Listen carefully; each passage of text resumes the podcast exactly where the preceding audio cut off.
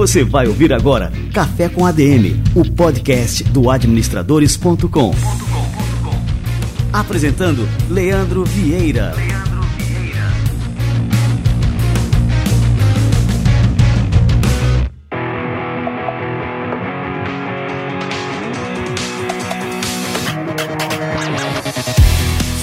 está no ar mais um Café com ADM, a sua dose de cafeína nos negócios. Estamos começando o nosso episódio número 334. E no Café com ADM de hoje eu vou receber simplesmente a Carol Pfeiffer, que é uma das Sharks do Shark Tank Brasil, e ela vai revelar aqui pra gente os segredos de como multiplicar o seu patrimônio. Quem é que não deseja isso, hein? Então fica ligado que esse Café com ADM tá turbinado de cafeína e daqui a pouquinho a Carol Pfeiffer chega por aqui.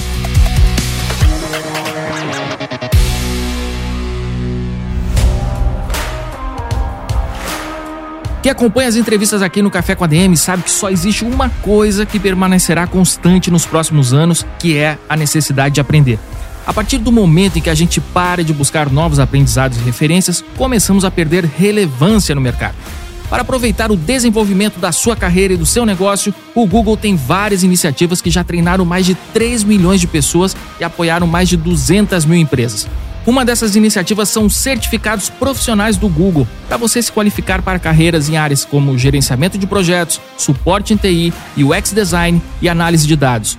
Tudo isso sem precisar de nenhum conhecimento prévio. Então, se você quer dar os seus primeiros passos em uma nova carreira, aprender novas habilidades ou mesmo iniciar sua jornada profissional, seja qual for a sua área de formação, conheça o Cresça com Google e garanta sua competitividade. Acesse g.co barra treinamentos e confira todas as iniciativas. O link está na descrição do programa. Quando você cresce com o Google, o país cresce com você.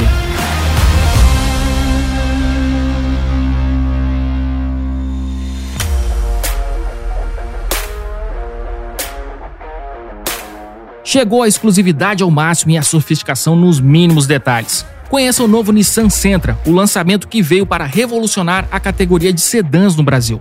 Um carro pensado em cada detalhe para trazer muita sofisticação e exclusividade. No acabamento premium das costuras nos bancos, do painel e da saída do ar-condicionado, inspirada em turbinas de avião. No design mais esportivo e arrojado, com linhas agressivas, carroceria bicolor e faróis dianteiros com assinatura em LED. E quando a gente fala em tecnologia, esse carro tem tudo para tornar o seu dia a dia mais fácil e mais seguro. Por exemplo, a visão 360 graus te ajuda a enxergar tudo ao seu redor e manobrar em qualquer lugar. É o sedã com mais itens de segurança do mercado, para você dirigir com muito mais tranquilidade.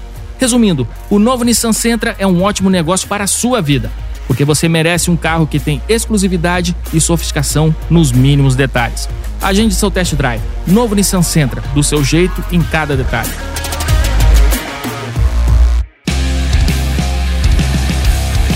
Todo mundo que me escuta já está cansado de saber que uma graduação em administração é um primeiro passo fundamental para quem quer atuar nos negócios de maneira eficiente e eficaz. Mas o que realmente vai fazer diferença na sua carreira após essa etapa é um mestrado em administração alinhado com as demandas do mercado em uma das melhores instituições de ensino do país. Estou falando do INSPER, que está com inscrições abertas para o curso de mestrado profissional em administração. O curso tem duração de dois anos e as aulas são realizadas duas vezes por semana no período da noite. Assim dá para conciliar tranquilamente com o seu trabalho. O conteúdo do curso é focado em gestão com base analítica e ênfase em estratégia e poderá ajudar você a oferecer soluções em gestão de negócios para as empresas, seja como empresário, executivo ou consultor. O mestrado profissional em administração do INSPER tem nota máxima na avaliação do MEC e oferece a possibilidade de dupla titulação, Caso você queira cursar o segundo ano da pós em Lisboa, seu diploma será válido também na União Europeia. Faça sua inscrição no processo seletivo agora mesmo. O link está na descrição do programa.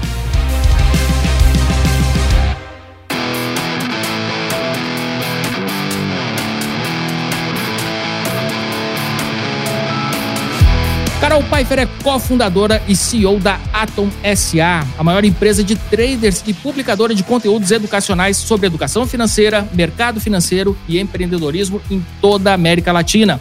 A empresária atua no mercado financeiro desde 2005, é investidora e jurada do programa Shark Tank Brasil e também sócia do Instituto Êxito de Empreendedorismo, onde ela fundou o Êxito Ladies, que é o braço feminino do projeto para incentivar outras mulheres a aprender sobre empreendedorismo e também acelerar os seus projetos. Carol Pfeiffer, que honra te receber por aqui. Seja muito bem-vindo ao nosso Café com a DM. Bom, a honra é minha aqui de fazer esse bate-papo. Obrigada aí pelo convite. E vamos falar aí sobre grana, mana e bufunfa. Show de bola, que a galera mais gosta, né? Ô, Carol, eu queria começar aqui só pegando aqui o teu background, né? Lá no início dos anos 2000, você, assim como eu, era estudante de administração. E aí eu queria saber assim o que, que te levou ao mercado financeiro, né? A administração é uma área bastante ampla e todo estudante de administração pode escolher ali um dos caminhos a seguir, como marketing, como finanças, como RH, enfim, são muitas áreas, né? Muitos caminhos possíveis para o futuro profissional de administração. Por que, que você se interessou exatamente pelo mercado financeiro? Bom, primeiro de tudo, é importante contextualizar que eu fui fazer ADM, né, administração de empresas, porque na verdade eu queria ter uma empresa de moda. Eu não queria ser estilista, eu queria ter empresa de moda, né? Minha mãe tem confecção infantil e loja, minha avó tinha uma marca de adulto e eu queria ter algo na moda teens, né? Que até hoje existe um gap, importante de dizer isso, porque entre aquela fase, né, que você é criança, você está crescendo, você ainda não é adulto, não tem roupa ainda para pré-adolescente e adolescente, se a gente for ver, né? Sempre aquela dificuldade. E daí eu queria fazer essa empresa. Só que daí, como eu falei, como eu não queria ser aí uma estilista, eu queria ter uma empresa de moda, eu acabei decidindo estudar administração de empresas, porque eu via que todo mundo apanhava muito para fazer qualquer negócio no Brasil e continua, né? Então, ou seja, as pessoas não sabem sobre finanças, sobre marketing, sobre gestão de pessoas, tributário, então nem se fala, então a gente acabava apanhando bastante. No meu primeiro ano de faculdade, meu irmão, Joaquim, meu irmão também foi fazer ADM, por um, até um incentivo meu, ele ia fazer medicina, agronomia, e daí eu fiquei ali chamando ele, ele também foi fazer ADM, e daí o professor dele de economia, professor Gentil, eu brinco, fez essa gentileza de apresentar para ele a Bolsa de Valores. E como a gente sempre foi muito unido, ele pegou e me chamou para conhecer o mercado também. Confesso para você que no primeiro momento eu olhei para aquele monte de gráfico e falei assim: o que, que, eu vou fazer aqui? Eu vou fazer moda, não tem nada a ver com esse mercado. Só que daí eu descobri que basicamente era o quê? Era comprar barato e vender caro, como tudo na vida, né? Então, ou seja, não era tão complicado assim como as pessoas vendiam. E de lá para cá são 18 anos, fui agente autônomo de investimentos, montamos um escritório em Sorocaba, viramos uma gestora, depois compramos uma empresa de capital aberto, fundamos a Atom e hoje a Atom ela ensina as pessoas a operar no mercado financeiro, mas também a gente contrata pessoas para operar o nosso dinheiro sem risco para elas. Importante de dizer que eu me apaixonei por esse mercado, principalmente pela meritocracia desse mercado. Não existe nenhum mercado mais meritocrático do que o mercado dos investimentos. Porque não importa se você é bonito ou feio, se você é rico ou pobre, se seu sobrenome é bonito, não importa se você é homem ou mulher, não importa. Então, o que conta é a última linha. E foi isso que me fez querer estar ainda mais no mundo dos investimentos. Importante também de dizer, né? Que também não conheço nenhum outro mercado que você consegue construir patrimônio sem trabalhar na empresa. Olha que coisa maravilhosa. Então, ou seja, é um jeito inteligente das pessoas poderem construir riqueza, e isso acabou fazendo com que eu quisesse falar do mercado, compartilhar com outras pessoas e me apaixonar cada vez mais. Que fantástico, né? Eu acho interessante, né, que você falou, e isso é um medo comum a todos os estudantes aqui, generalizando, né, os estudantes de administração, o medo, né, das disciplinas que envolvem números, como a matemática financeira, enfim, o aluno de administração geralmente ele tem bastante medo, e você não se prendeu a isso, né? Você enfrentou esse medo e isso foi importante, né, para você, junto com seu irmão aí fundar uma empresa que vem fazendo a diferença aí no mercado financeiro, né? Com certeza. É interessante falar que o medo, ele acaba atrapalhando muito, né? Só que você vai ficando com mais medo conforme você vai ficando mais velho e você tem mais obrigações financeiras. Quando eu tinha 17 anos, assim, tinha medo, tinha, mas se tudo desse errado, a gente arranja outro emprego, a gente vai trabalhar no shopping de volta, a gente pode pedir ali ajuda para os pais ou para os amigos, enfim, né? Conforme você vai amadurecendo, você vai ficando mais velho, você também vai ficando ali mais preocupado em tomar risco. E eu acho que essa é a realidade da maior parte das pessoas também. Elas vão se endividando e daí, obviamente, elas não têm nenhum dinheiro a colocar em risco, né? Todo o dinheiro, de alguma forma, já está comprometido. Muito bem, Carol. Como a gente vai falar aqui de patrimônio, que foi o tema da sua palestra no Bossa Summit, que aconteceu há pouco tempo, eu queria que você explicasse né, o conceito de patrimônio e como é que cada pessoa pode calcular o seu patrimônio pessoal. Bom, patrimônio, de fato, é tudo que você tem, né? E que tem valor. Então, por exemplo, né, fácil de fazer essa analogia, a sua casa é seu patrimônio, seu carro, você tem um patrimônio. Você tem ações, seu patrimônio.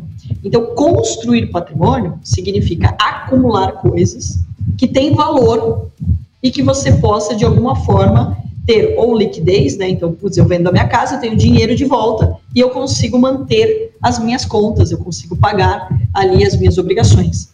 E por que, que eu gosto muito de falar sobre construção de patrimônio? Porque se a gente constrói patrimônio de uma forma inteligente, o que, é de uma forma inteligente? com menos esforço e com mais resultado. A maior parte das pessoas acha que construir patrimônio é morrer de trabalhar. Aí eu trabalho, comprei uma casa, é a primeira coisa que todo mundo faz, inclusive errada. Por quê? Porque as pessoas compram casas, elas compram imóveis por sonho, por paixão, e não por ser um bom negócio, o que é um erro. Porque vamos lá, eu vou dar até um exemplo aqui que eu dei ali no nosso evento, na nossa palestra. Eu, quando mudei para São Paulo, né, eu moro em Sorocaba, São Paulo. Sorocaba é a sede da nossa empresa. Quando eu fui ver um apartamento em São Paulo, eu fui ver uma cobertura e a pessoa falou assim para mim: ah, não sei quantos milhões. Falei, legal, 25 mil metros quadrados, isso antes da pandemia. E vai ficar pronto daqui três anos, ou seja, eu estou financiando esse prédio e quanto que vai chegar esse preço do metro quadrado? Aí o corretor me respondeu: veja bem, você vai morar aqui, de frente com o parque, olha que vista bonita, etc. Eu falei, piorou. Porque se eu vou ficar em cima desse metro quadrado, ele tem que valorizar. Então, construir patrimônio, construir patrimônio de uma forma inteligente, é você entender que toda decisão que você faz sobre dinheiro, ela precisa te aproximar de acumular e de crescer o seu patrimônio e não te distanciar. Então, toda vez que você está mal posicionado, seja num imóvel, seja numa ação na bolsa, seja em qualquer coisa que você vai comprar, você acaba prejudicando essa jornada de construção. Então, a jornada de construção ela está diretamente relacionada a você tomar boas decisões sobre dinheiro. Então, como que eu faço isso? Tudo que você compra precisa ter o preço de compra. E qual é o preço atual? Poxa, mas eu vou fazer isso para imóvel? Vai fazer isso para imóvel. Vou fazer isso para o meu carro? Vou fazer isso para o meu carro. Porque, por exemplo, o seu carro, dependendo do carro, ele está desvalorizando, a maioria. Né? 90 e tantos por cento dos carros estão desvalorizando. Pô, tem carro que dá para ganhar dinheiro? Tem, carro de luxo. Por exemplo, durante a pandemia, as Porsches ficaram com fila de espera de um ano e meio. Eu mesma ganhei dinheiro com uma Porsche. Né? Quando eu falo com isso, né, que eu comprei uma Porsche barata, todo mundo fala assim, tá louca? Como que comprou uma Porsche barata? Por alguns motivos. Primeiro, quando você tem caixa, caixa é rei. Você vai comprar melhor, você vai comprar mais barato. E quando eu estou bem posicionada, qualquer coisa que ela valorizar, eu estou ganhando dinheiro com ela. Então, passou 30, 40 dias, eu já estava ganhando mais de 100 mil reais com ela, já estou quase ganhando 200 mil reais com ela. E daí é, putz, eu vou vender, mas se eu vender agora, quanto que eu estou ganhando com isso? E se eu consigo comprar de novo? Então, essa relação que a gente precisa fazer sempre. Quanto que tem o meu patrimônio e para quê? Para que você possa tomar decisões melhores, inclusive sobre a sua vida financeira. Porque o erro clássico que a gente comete aqui no Brasil é que antes da gente aprender a investir, a gente aprendeu a se endividar. E daí, você já tem um monte de boleto para pagar, mas você não tem nada no seu nome, você não tem nenhum patrimônio. E olha, eu já vi essa cena várias vezes, tá? Onde a pessoa não tinha nem um apartamento, nem nada, mas ela tinha um puta de um carro que estava ali, ó, depreciando, desvalorizando. Então, ou seja, Construir patrimônio é justamente o inverso. É eu tomar boas decisões sobre dinheiro e eu acompanhar esse patrimônio, fazer essa conta. Quanto que está valendo meu patrimônio hoje, se eu precisar do dinheiro. E daí é importante também de deixar isso muito claro, da liquidez que eu preciso ter. Tem muita gente que tem patrimônio, mas não tem liquidez. O que é liquidez? É ter o dinheiro disponível. Então, por exemplo, se eu me aperto, ou se eu quero fazer uma viagem, e eu quero esbanjar. eu quero gastar 100 mil reais, quero gastar uma grana nessa viagem, ainda mais que o dólar nesse patamar tá ficando caro essas viagens. Então, ou seja, eu quero já quero fazer essa viagem. Puta, eu só tenho imóvel. Dá para vender rápido um imóvel e gastar o dinheiro na viagem ou pagar a conta do cartão? Não tem como, Não. né? Não tem como. Então, a construção de patrimônio, ela também precisa ser pensada em o que eu preciso de liquidez para meus gastos de curto prazo ou para necessidades que possam acontecer no curto prazo e o que eu estou ali a longo prazo, que está engessado e que eu não vou conseguir mexer naquele determinado momento.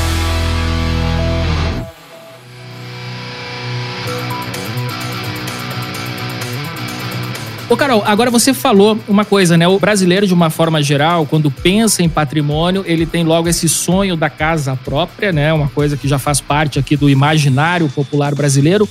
E a questão dos carros também. Isso sempre é o patrimônio número um que as pessoas buscam construir aqui no Brasil. E normalmente, né, o caminho para se construir esse patrimônio é assumindo dívidas, né? E muitas vezes dívidas que comprometem ali toda a saúde financeira ali daquela pessoa. É, e muitas vezes a gente assume um financiamento que acaba, enfim, dobrando né, o que a gente paga com relação ao valor daquele patrimônio. Qual que é o caminho? Quais são as alternativas né, para a gente aumentar o nosso patrimônio sem ser necessariamente por esse caminho das dívidas, né, de assumir financiamentos, enfim, né? É, de forma a gente pode construir um patrimônio de maneira mais saudável e mais sábia também, né? Bom, acho que primeiro de tudo, vale lembrar que o financiamento também não é de todo mal, né? Então, assim, não é que você não possa fazer um financiamento, mas que ele precisa ser saudável. Você não pode fazer uma dívida numa expectativa de ganhar dinheiro. Ah, eu ganhei mil reais e daí já cabe no meu orçamento um financiamento de 800 reais. Não, não cabe.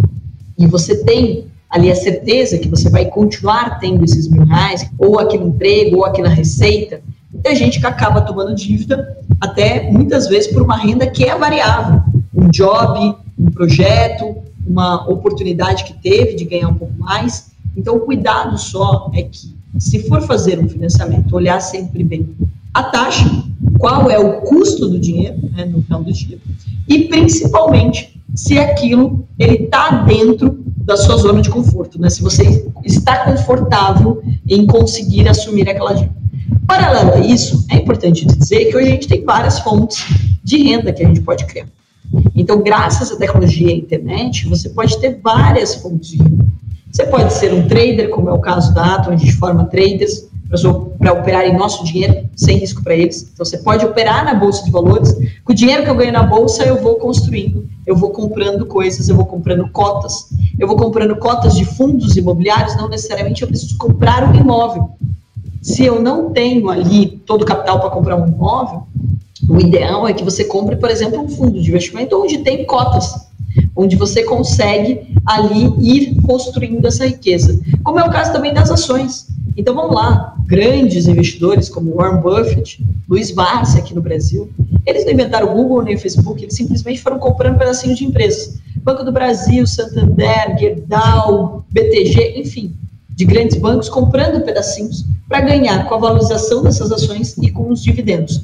E esse é um jeito inteligente de construir patrimônio através do mercado financeiro, porque não existe um compromisso mensal diferente de um investimento, por exemplo, imobiliário, onde você vai fazer um financiamento. Você tem uma obrigação, você gerou um boleto, uma dívida. Quando eu pego um dinheiro de uma renda extra, seja ele do mercado financeiro, como o caso do trader, ou seja de um job como um copyright, um, um tráfico ou um programador, né? Hoje muita tecnologia está aí. Eu fiz um job para uma startup, né, de tecnologia. Você ganhou aquele dinheiro, você coloca aquele dinheiro para trabalhar. Então hoje é muito importante que as pessoas entendam que nos Estados Unidos as pessoas têm de três a quatro fontes de renda. Aqui em Malemar você tem uma. Então a gente precisa primeiro ter outras fontes de renda e pegar essa fonte de renda e colocar para trabalhar. Um erro clássico que a gente pega esse dinheiro extra que a gente ganhou e a gente também faz um gasto extra. A gente vai num outro tipo jeito de restaurante, né, um outro patamar de restaurante, ou acaba fazendo uma viagem, etc. E tá tudo bem você se presentear. Porém, se você faz isso o tempo todo, você sempre está na estaca zero. Você sempre está começando de novo. Então, um jeito muito inteligente de construir a riqueza é pegar um dinheiro de uma renda extra e colocar ele para trabalhar. E conforme ele vai trabalhando, você vai reinvestindo. Como é o caso, por exemplo, da própria Boss. Você tem a chance de ganhar dinheiro com a startup, ou a startup foi vendida. Beleza, você pega o dinheiro que você ganhou com aquela startup que foi vendida, que você vai fazer? Ah, agora eu tô rico. Não. Você vai colocar em outras. Você vai continuar, você vai diversificar em outros pools de investimento que foi inclusive assim que eu, que eu acabei começando no mundo das startups. Né? Comecei pelo pool de EduTech, depois fui pool de esportes e saúde, até que a gente fundou o Pool Ladies, que é onde o comitê são só mulheres. Então, ou seja, você vai pegando seu dinheiro e vai colocando ele de novo para trabalhar. Isso vai fazer com que você consiga crescer mais rápido. Agora, se você pensar sempre em gastar ou gerar dívida, vai demorar muito mais. Com certeza. Ô, Carol, você comentou aqui sobre a Atom, né? O foco de vocês é em formar traders. E a gente tem todas aquelas notícias, né, das pessoas que acabam perdendo dinheiro fazendo trade no mercado, lógico, né, que sem a educação financeira necessária para isso. E aí eu queria saber de você, né, que tem uma grande experiência já de anos e anos como trader, se o trading realmente é um bicho de sete cabeças, se dá para a gente realmente né, operar no day trade né, de forma sustentável e também né, assim, diminuindo os riscos de perder dinheiro nesse mercado. Bom, primeiro de tudo, vale lembrar que ele vai fazer moda, né? Então, se falar que putz, é um bicho de sete cabeças, uma pessoa que nunca imaginou estar no mercado financeiro e não fiz Harvard, então, obviamente, não, né? Então, o mercado não é tão complicado quanto as pessoas acham, as pessoas. Vale lembrar que existem várias formas de você começar a investir. E a mais básica delas, e daí todo mundo tem que investir, é investimento de longo prazo. É comprar pedacinhos de outras empresas, é ser sócio delas e ganhar com a valorização e com os dividendos, que é o lucro que é distribuído. Aí tem uma segunda categoria de investimento, que é o swing trade, que eu falei aí durante a minha palestra, ele é você aproveitar as distorções de preço. Então, você pegar algo que está muito barato e você vai comprar, mas não para ficar no longo prazo, você vai comprar só por aquele espaço de tempo para ele poder voltar a algum patamar. Não necessariamente ao patamar que ele custava antes. Mas eu estou comprando algo que custava, sei lá, mil reais e agora custa cem. Poxa, quando chegou a duzentos reais, eu vou vender, estou ganhando o dobro. É maravilhoso. Então, isso a gente faz o tempo todo. A gente pode fazer com carro, a gente pode fazer com imóvel, a gente pode fazer com tudo. Então, é você ganhar no curto prazo. Aí vem o criticado pelo mercado, que é o day trade. O day trade, gente, não é o bicho de sete cabeças. Basicamente, ele é comprar barato e vender caro. No mesmo dia. O mais rápido possível. Por quê? Porque a bolsa faz assim, todos os dias. Ela oscila todos os dias. E essa volatilidade faz com que tenha oportunidades diárias. Então, por que, que a gente vai ignorar se existe uma oportunidade diária? Todo mundo pode operar day trade? Todo mundo que se dedicar. Todo mundo pode correr? Todo mundo que quiser correr. Todo mundo que quiser treinar. Agora, é importante reforçar que não é sem estudo, não é no achismo, não é cassino, não é sorte ou azar. Então, as pessoas precisam, primeiro, aprender, que é o que a Atom faz. E a gente criou o modelo educacional justamente pela necessidade de encontrar profissionais para trabalhar com a gente. A gente não encontrava esses profissionais, a gente criou esse educacional. Então, o primeiro passo é as pessoas aprenderem. Segundo ponto, é lembrar também que hoje você tem a chance de treinar sem ser com dinheiro de verdade. Então, tem um simulador que você pode treinar com dinheiro de mentira, mas na bolsa de verdade. E daí você desenvolver as estratégias. E daí tem um ponto bem importante dentro do nosso método, dentro da nossa área educacional, que é a gestão de risco. Eu não preciso tomar risco desnecessário, eu faço um estudo, eu faço uma leitura, e olha, meu limite de perda é esse aqui, e o meu teto é esse aqui. Então, existe uma estratégia montada. Não é literalmente ir para o mercado e virar um torcedor. Ah, eu vou comprar maçã e vou rezar para ela subir. Ou eu vou comprar o dólar e vou rezar para dar certo. Então, você tem como limitar as suas perdas. E vale lembrar também, né, que risco a gente toma todos os dias. Você acordou, saiu da cama, você tomou risco. Então a gente passa uma vida inteira aprendendo a fazer gestão de risco. Também vale lembrar que dentro da a gente começou com o mercado financeiro e daí vendo as necessidades de outras profissões, hoje a gente tem a Digital Mais, que é profissões do mercado digital. A gente tem a Atom Tech, que começamos agora a ensinar programação, tecnologia. A gente tem a Geomaker, que ensina sobre negócios, que é uma escola de negócios. E recente, aí com a minha entrada no Shark, a gente negociou com a Sony e trouxe o Shark School, que é o primeiro MBA voltado para negócios, onde você se forma em ser um business leader, um líder de negócios. Então, é muito legal de dizer que, ao longo da minha jornada, eu fui percebendo que não é só a bolsa que dá um nó na cabeça das pessoas. Todas as novas profissões dão. E como que eu poderia deixar mais didático, mais fácil para todo mundo. E daí foi isso que a gente foi se posicionando. Bom, você acabou de falar aqui no Shark Tank, então eu queria entrar nesse assunto, né? Como é que tem sido a, a, sua experiência ali ao lado dos outros Sharks e dos negócios que você já entrou. Também se você pudesse contar alguns cases já assim de alguns que estão é, performando bem, também acho interessante. Né? E também, assim, quais são os critérios que você utiliza né, na hora de é, bater o martelo ali em quem você quer investir, assim, de daqueles pitches, assim, o que, que, que mais te atrai? Show de bola. Bom, primeiro de tudo, né, o Shark para mim foi uma grata surpresa. Eu acho que não imaginava estar no Shark aí tão nova, né? A maioria das pessoas acaba entrando mais velho para o Shark. E eu fiquei muito feliz. Foi durante a pandemia, né? O comecinho da pandemia, tinha acabado de começar o lockdown. Daí eu fiz algumas entrevistas. Então demorou muito tempo para saber se eu ia estar no Shark ou não, desde que eu recebi o convite, né? Que eu fiz as primeiras entrevistas. É porque a gente não sabia quando a gente ia gravar. E daí quando eu fui para o Shark, é um grande desafio. Porque até então, vamos lá, na bolsa, primeiro, eu compro e vendo, não preciso dar satisfação para ninguém. Eu não quero mais ser sócio daquela empresa, eu simplesmente vendo, não preciso falar com ela e isso é libertador. Quando eu entrei né, e comecei a fazer investimentos em startups através da Bossa, eu entrei para um comitê e lá tem outras pessoas do comitê. Então você não decide sozinho. E tem todo o trabalho de curadoria da Bossa. Então quando chega para a gente no comitê, né, que chega para a gente no pool, a gente já sabe é, um pouco mais daquela empresa, já chega o teaser e a gente pode fazer mais perguntas. Então a gente pode ali é, destrinchar mais sobre o assunto, fora que tem outras pessoas para você dividir. Quando você vai pro Shark, não, é um reality show. Todo mundo que entrar por aquela porta, eu não faço ideia de quem é. Inclusive, pessoal, quando vocês ficarem aí com dó dos empreendedores, fiquem com dó dos Sharks. Porque olha só, o empreendedor entra pela porta, eu não sei quem ele é, eu não sei de onde ele veio, mas ele sabe tudo sobre a minha vida. E se ele é, acompanha as entrevistas e o que eu falo na internet, ele sabe como fazer um pitch para me convencer. Então, ou seja, é muito mais fácil a vida até do empreendedor. Lógico, ele está se expondo, tem toda a questão do emocional ali, etc. Mas, teoricamente, na negociação fica mais fácil. E ali, eu não tenho com quem consultar. Eu não recebo um pitch antes, eu não sei quem é aquela pessoa, eu não tenho nenhuma informação para consultar. É, os outros sharks, eles estão disputando comigo e não me ajudando a tomar uma decisão, não é um comitê. Então, ou seja, foi uma grande experiência que me tirou, inclusive, da minha zona de conforto, porque eu tive que começar a olhar de outra forma, né? Realmente, poxa, legal. O que eu preciso explorar aqui no pitch?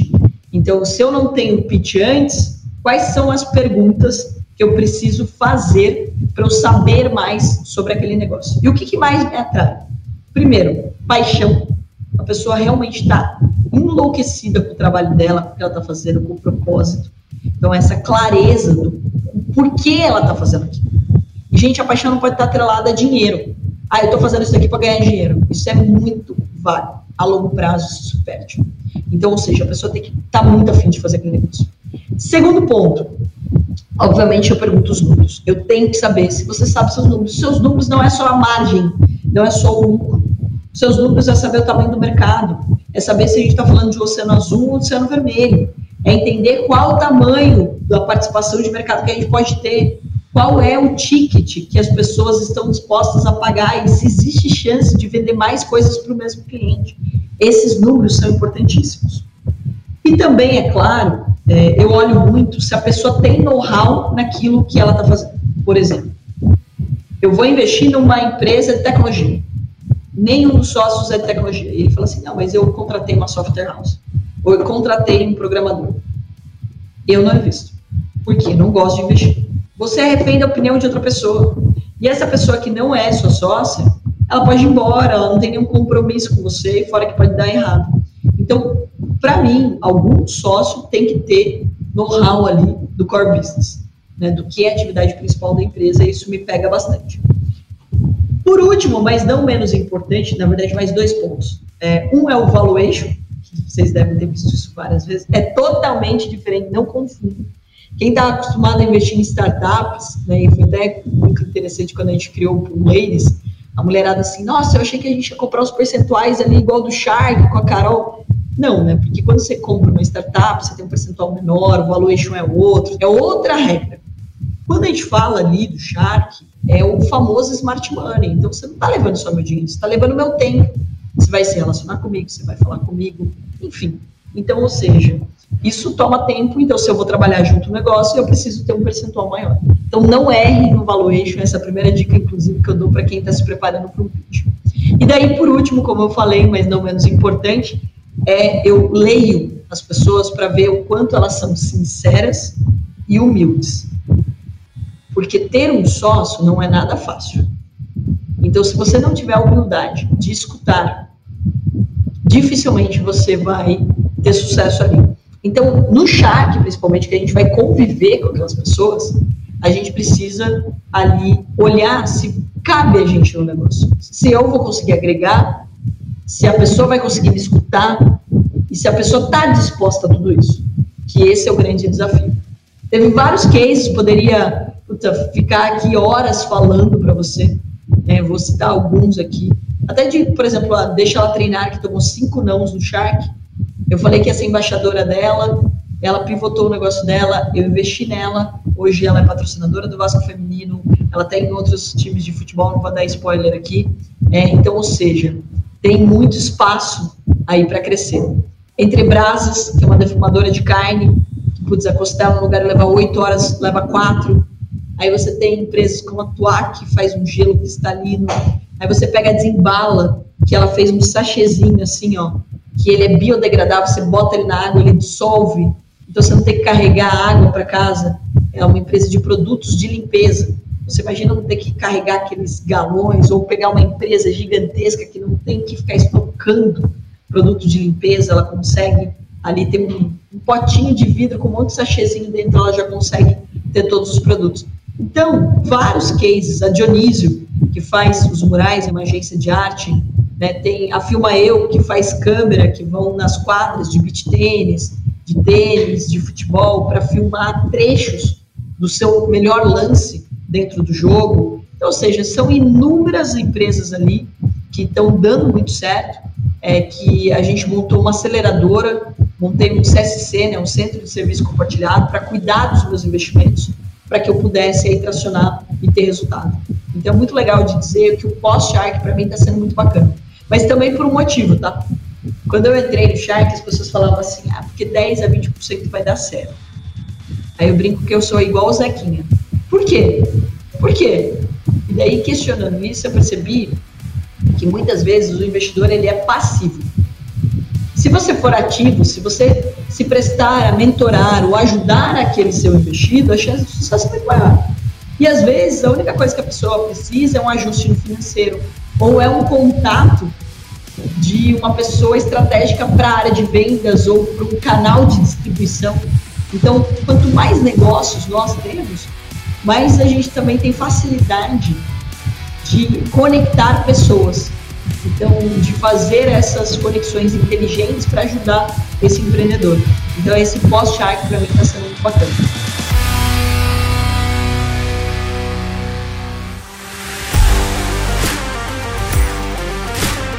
É assim, você tem uma experiência muito grande, né, Carol, já do mercado financeiro, de fazer essas escolhas de investimento. Mas, é, como você pontuou aqui, existem diferenças que são é, muito grandes, né, com relação a investir numa startup e investir, por exemplo, em um negócio que está listado na bolsa, enfim. É, você pode pontuar algumas dessas diferenças? Bom, a primeira delas é que todo mundo acha que bolsa é mais arriscado, mas investir em startup é muito mais arriscado, né? Afinal, Sim o empreendedor pode simplesmente falar assim: eu cansei, não quero mais, é, não quero esse projeto, esse projeto não deu certo. Ele, conforme começa a tracionar, vê que não é bem assim, então o risco é muito maior. Né? Uma empresa listada significa que a empresa ela já passou por alguns patamares para ela poder ser listada, né? faturamento, gestão, auditoria, etc. Então, tem várias coisas envolvidas. E é isso que, primeiro, tem que ter esse olhar, né? Então, quanto de risco você está disposto a correr? E também o cuidado na hora de investir é o mesmo na bolsa e nas startups, que é se eu estou comprando caro ou barato. Quanto mais cedo eu entro numa startup, mais barato eu estou comprando, porque maior o risco. Maior o risco, maior o retorno. Mesma coisa em relação à bolsa. Quanto menos aquela empresa é conhecida, ou quanto mais novos são os projetos daquela empresa, também ela tem uma chance aí de valorização. Agora, um ponto-chave é, o cuidado que tem que ser tomado é você não comprar a bolsa quando ela bate recorde, quando sai no jornal que bateu recorde, e nem startup que já teve várias rodadas, na minha opinião. Por quê? Porque você está aumentando seu risco. Quanto mais alto você entra no preço, maior o risco que você está correndo.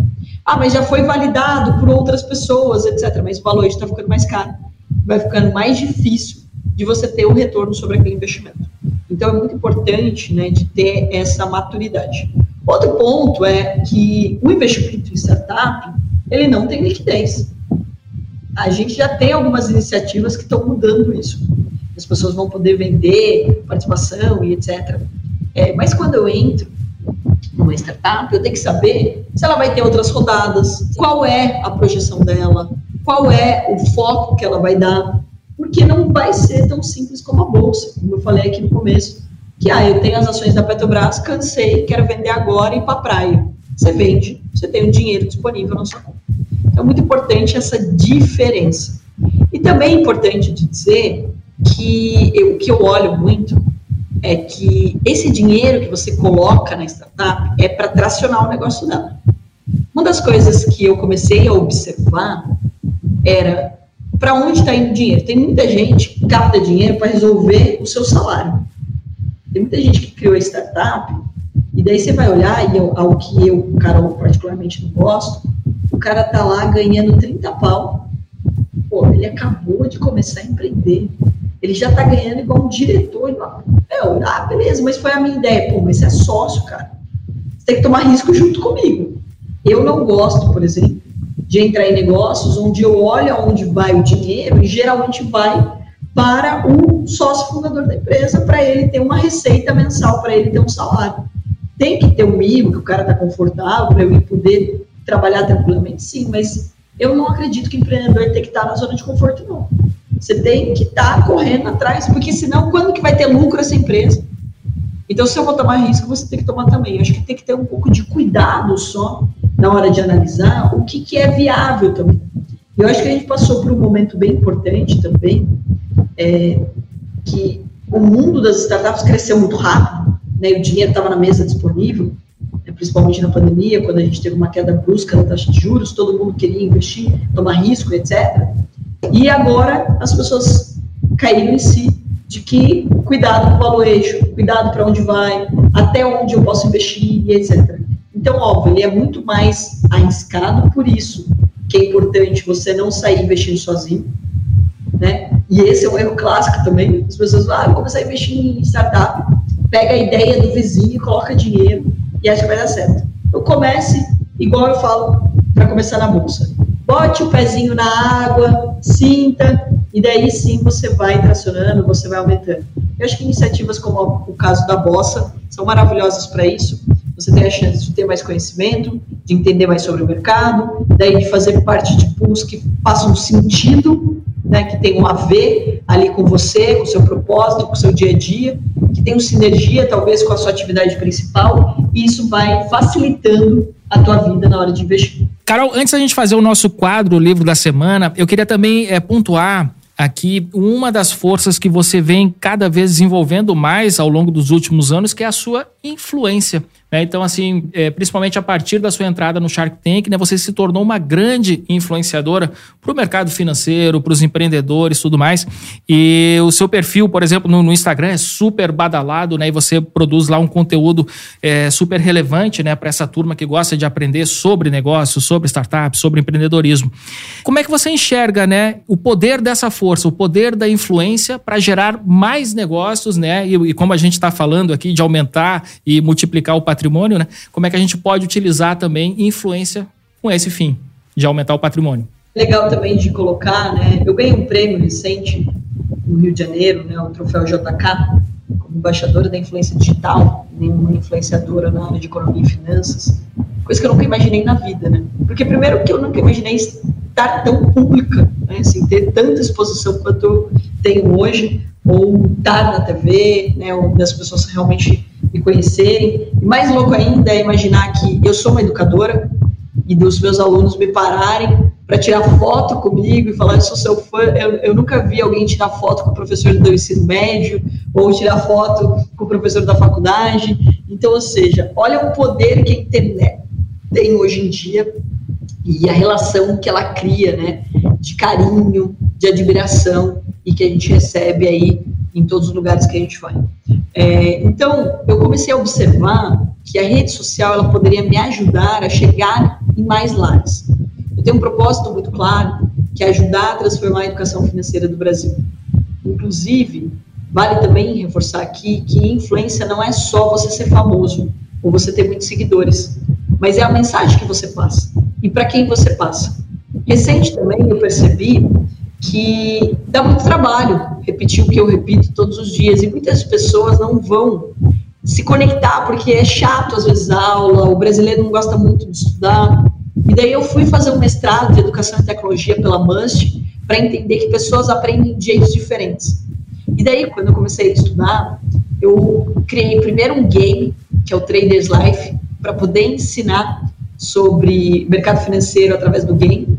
E depois a gente criou agora um desenho animado, que eu convido todo mundo a conhecer e que eu apresentei aí no evento, que é o Clube do Tel Torinho, que as pessoas elas vão aprender com esse desenho animado sobre dinheiro e empreendedorismo. E a gente está entrando de graça em todas as escolas públicas do país. Eu fico muito feliz de dizer que não tem a Carolzinha no desenho animado, porque não é sobre mim, mas é sobre uma mensagem, é sobre um legado que a gente pode deixar quando a gente se preocupa com a influência que a gente tem. Então eu sei que eu posso abrir um monte de portas para o TEL com aí a autoridade que eu fui criando no assunto durante 18 anos de mercado, que as pessoas entendem que eu sei sobre o mercado e que o que eu falo é algo sério e que eu estou preocupada de verdade com elas. Então tem dois pontos, né? Tem a questão da sua imagem e tem a questão de como você pode usar a sua imagem para fazer uma influência com outras ferramentas que hoje o digital trouxe. Daí quando a gente fala de monetizar com isso, é também curioso dizer que eu descobri, né, que como Carol as pessoas querem me pagar e como Ato as pessoas querem que eu pague. Então, ou seja, como Carol me abriu um monte de porta. Eu não sou uma influenciadora raiz, né? Tipo, eu não vivo da influência ou não vivo de publicações ou de propagandas de empresas. Eu usei sempre as minhas redes sociais para fazer a propaganda da minha própria empresa da Atom, inclusive, a prioridade sempre no meu Instagram é comunicar sobre a Atom, contar as novidades da Atom, falar o que a gente está fazendo, etc. E mostrar o meu dia a dia, porque eu também percebi que as pessoas querem saber quem você é. As pessoas se conectam com pessoas, elas não se conectam simplesmente com empresa, não é um negócio na nuvem, né? Elas querem saber as histórias, elas querem ver que você é de verdade, que você é genuíno no que você está fazendo. Ainda mais no mercado que todo mundo tem tanta objeção como o mercado financeiro. E que tem tanta pirâmide, tanto golpe, tanta coisa que infelizmente ainda acontece no nosso país. Então eu comecei a observar que eu poderia usar as redes para isso. Mas eu também comecei a ser abordado por muitas empresas que queriam fazer parceria comigo. E daí, o que, é a vantagem disso? É que são parcerias estratégicas inteligentes. Quando são coisas que fazem sentido, por exemplo, sei lá, um grande banco ou um grande varejista que permite que as pessoas economizem dinheiro. Eu fiz um podcast recente com o pessoal do Atacadão e da P&G, né, no Dia da Mulher, para falar com as meninas do pod delas, e foi muito legal, por quê? Porque o Atacadão, ele permite aí que os empreendedores comprem coisas mais baratas, né, ele está valorizando no final do dia, as pessoas elas estão comprando em mais itens, né? Literalmente no atacado para poder ali economizar. E fizeram uma iniciativa junto ali com a PG de poder é, apoiar o empreendedorismo feminino. Então isso conecta comigo. Então é um tipo de campanha que eu quero estar dentro e isso me abriu outras portas. Então é muito interessante dizer que sim, hoje o digital, a influência digital, ele abre portas, além de gerar receita, né? Ele abre portas ele permite que você chegue a mais famílias, que você faça mais conexões, que mais empresas te conheçam e que empresas do bem, assim como você, se conectem para fazer um bem maior. Então, eu acho que assim, o poder da influência é algo que é, nunca imaginei e que eu venho aprendendo cada vez mais e me dedicando a aprender cada vez mais para usar isso também de uma forma coerente. Porque afinal, daí tem um outro ponto, né? o ônus e o bônus. É, tem um ponto que é bem importante, que eu gosto da frase do Pequeno Príncipe, tu te tornas eternamente responsável pelo que cativas. Então, quando a gente tem também a influência, e nós todos somos influenciadores, dentro de casa, com os nossos amigos, subindo no palco, dentro da nossa empresa, em todos os lugares a gente está influenciando pessoas. A gente tem que saber que você pode sim ter a sua opinião, mas cuidado, porque a gente vive em sociedade. Todo mundo se conecta, todas as pecinhas se encaixam.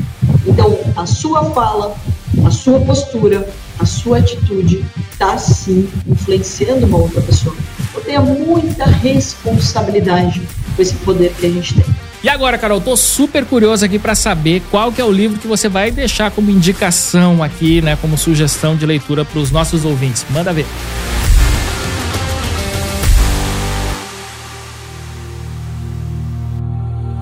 Livro da semana.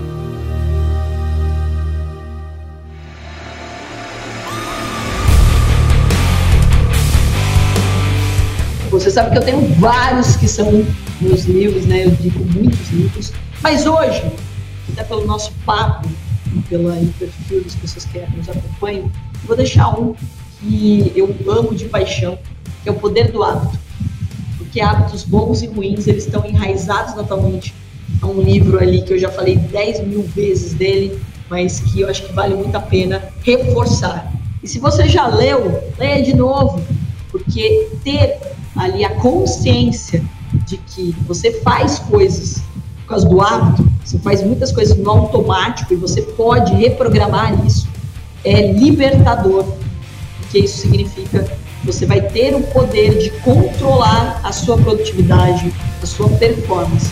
Então, fica aí a minha dica de livro.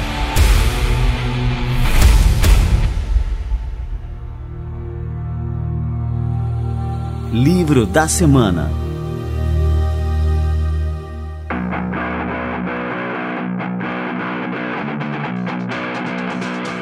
Carol, eu quero te agradecer demais aqui pela presença no nosso Café com a DM. Você deu uma aula aqui pra gente. Eu sou fã e admirador aqui do seu trabalho e desejo cada vez mais sucesso, Carol, nas suas iniciativas que vem fazendo a diferença, como eu falei, né? Mercado financeiro, mercado empreendedor brasileiro, apoiando também o nosso ecossistema de startups. E valeu demais aqui pela presença hoje no Café com a DM. Eu fico mega feliz. Parabéns aí por todo o conteúdo maravilhoso que vocês têm proporcionado para as pessoas. E quantas vezes vocês me chamarem aí, quantas vezes estaremos juntos. Obrigado mesmo. Fechado. E você aí do outro lado, o que, que achou desse café com a DM de hoje? Aqui, ó, turbinado de cafeína com a Carol Pfeiffer, né? Então, temos aqui uma Shark no nosso tanque aqui do café com a DM. Tenho certeza que você curtiu muito, então compartilha esse episódio, manda ver, aperta no botãozinho de compartilhar do Spotify, do YouTube, manda pra galera, grupo de WhatsApp, não fica só com você, porque a gente tá também aqui na era do compartilhamento, né? O que a gente aprende, a gente tem que compartilhar com cada vez mais pessoas. Galera, este foi o nosso Café com ADM de número 334. Na semana que vem a gente volta com mais cafeína para vocês. Combinados então? Então até a próxima semana e mais um episódio do Café com ADM, a sua dose de cafeína nos negócios. Até lá.